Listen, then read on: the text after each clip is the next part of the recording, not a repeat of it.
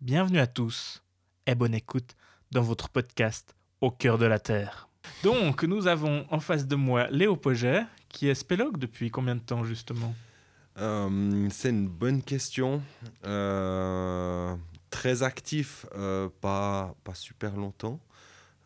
Ça fait une demi-douzaine d'années que je gratte, on va dire, très activement. Alors euh, moi, j'ai commencé ça comme activité familiale. Étant petit, c'est ça? Ouais, exactement.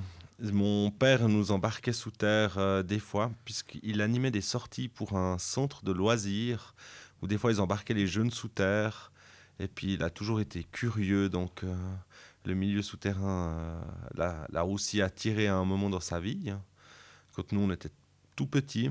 Et puis je me souviens d'avoir vu des, des désobes et puis des pompes tourner euh, vers mes 3-4 ans, et puis avoir pu rentrer une fois euh, dans le réseau de la Lyonne, justement, euh, dans les années 90. Quand j'étais Donc la. Lyonne, c'est une, c'est une rivière Ouais, Qui la se trouve à l'abeille, hein, c'est qui ça se trouve à l'abeille, exactement. Et puis, euh, je suis pas le mieux placé pour parler de ce réseau et puis euh, de cette source. Non, moi, Euh, ce sera dans un autre épisode, je pense. où- Avec d'autres personnes avec du d'autres club de la personnes. vallée. Exactement. Par contre, ouais, petit, je me souviens avoir, avoir rentré les quelques premières dizaines de mètres dans cette grotte. Et ce qui est marrant, c'est que je me rappelle, enfant, qu'on était beaucoup plus confort que les adultes dans des petites grottes où on allait. Euh, je me souviens particulièrement petit entendre dans certains boyaux les adultes se plaindre. Et je me rappelle avoir le sentiment de me dire, mais en fait, ça va très bien. Euh, voilà. Après, c'est une activité que j'ai continuée euh, avec des amis.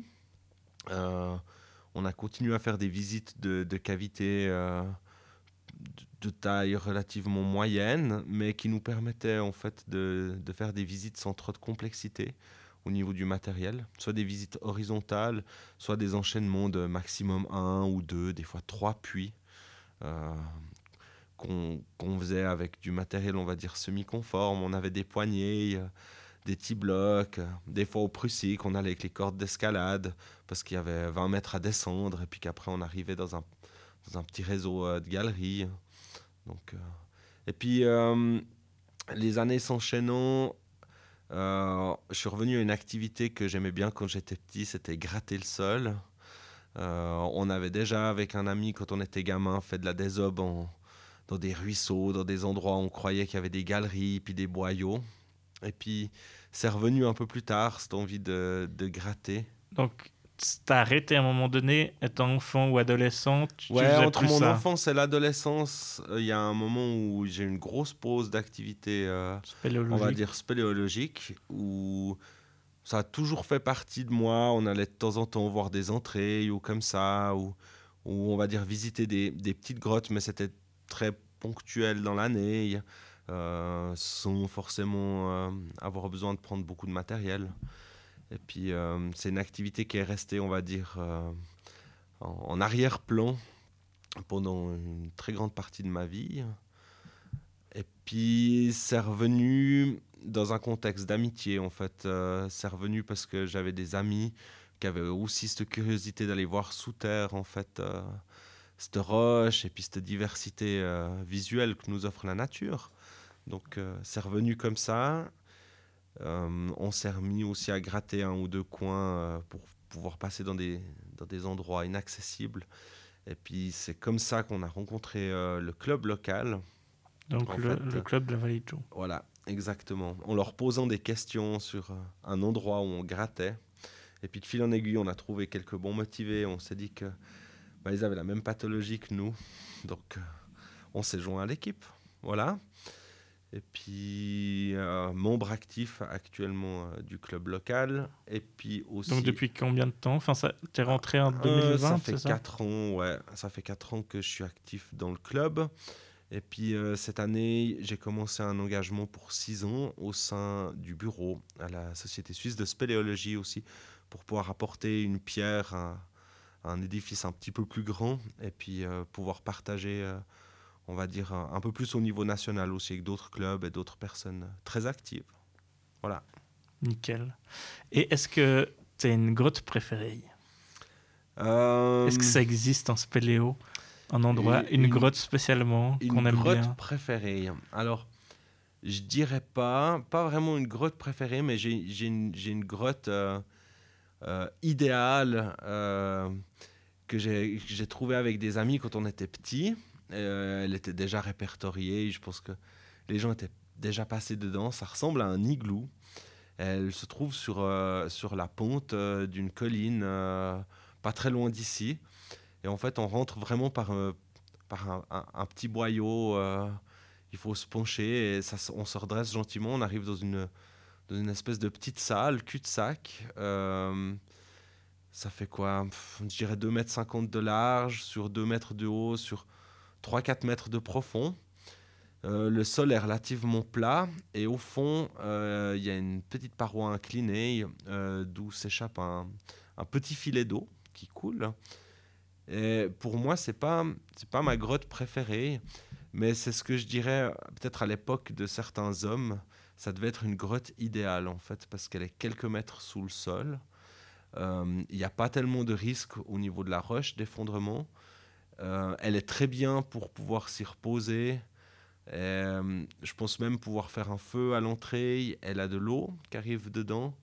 Et puis elle est dans un endroit euh, climatiquement qui est pas si mal que ça.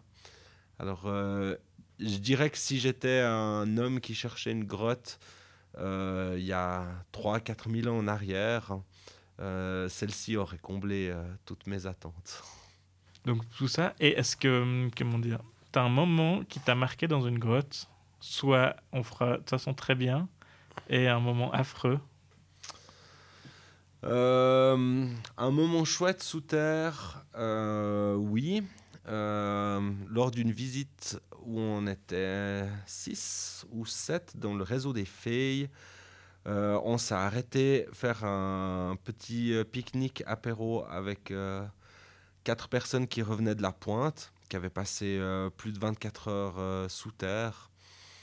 Et on s'est retrouvé à une dizaine de spéléologues euh, dans, dans une jolie galerie pour échanger sur nos visites et eux, la visite qu'ils venaient de mener, tout en profitant de boire un petit thé chaud et de manger une noce. C'était très sympathique. C'est assez chouette, en fait, de rencontrer des gens qui sont aussi en exploration lorsqu'on explore.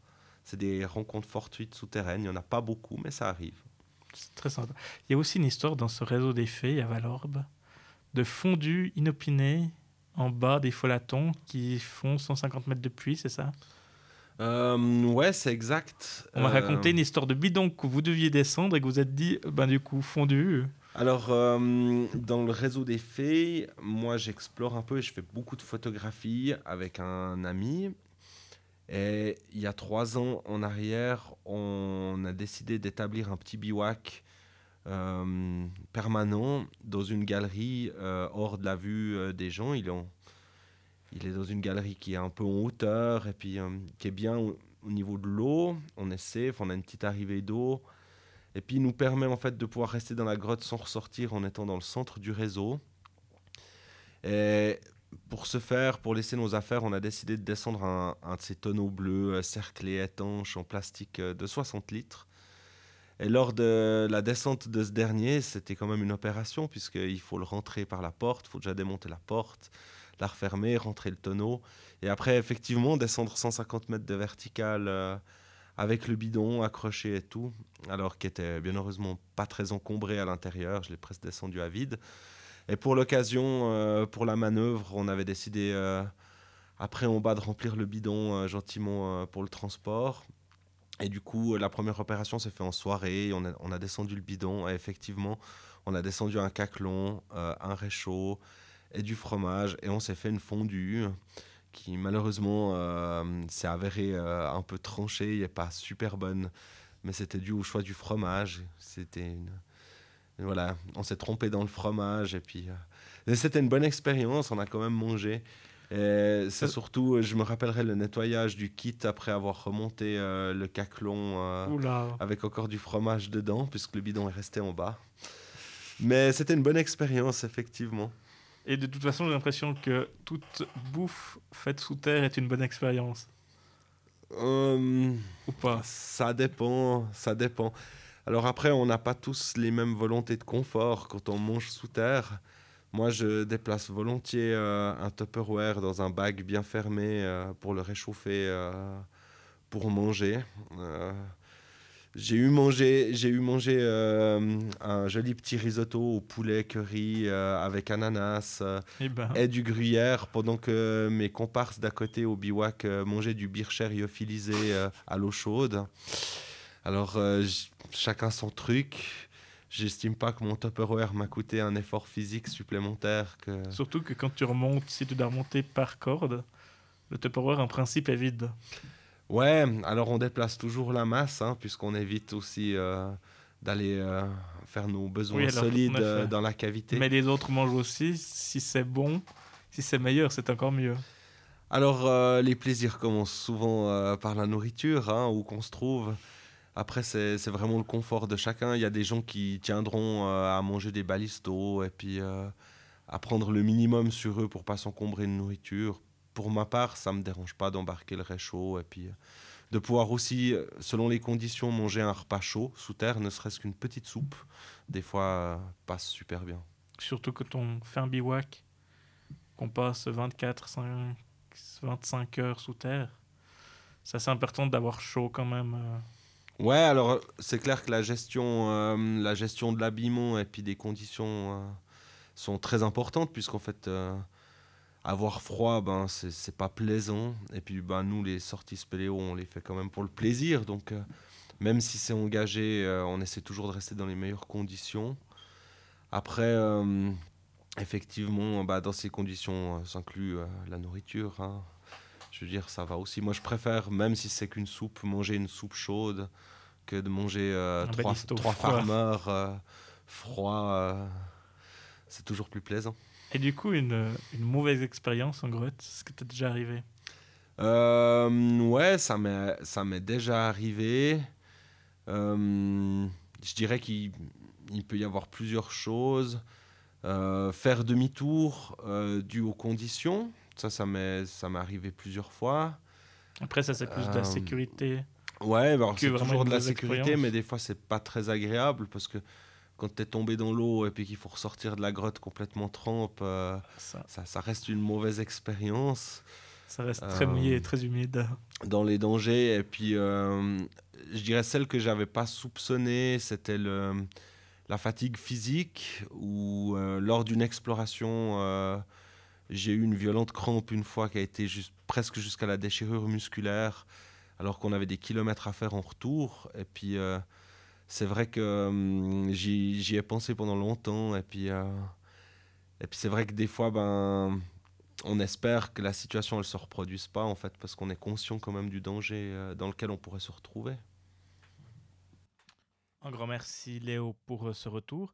On voit en effet que les les conditions ne sont pas forcément évidentes sous terre, qu'il faut faire très attention même si c'est notre euh, grande passion et qu'on aime beaucoup y aller.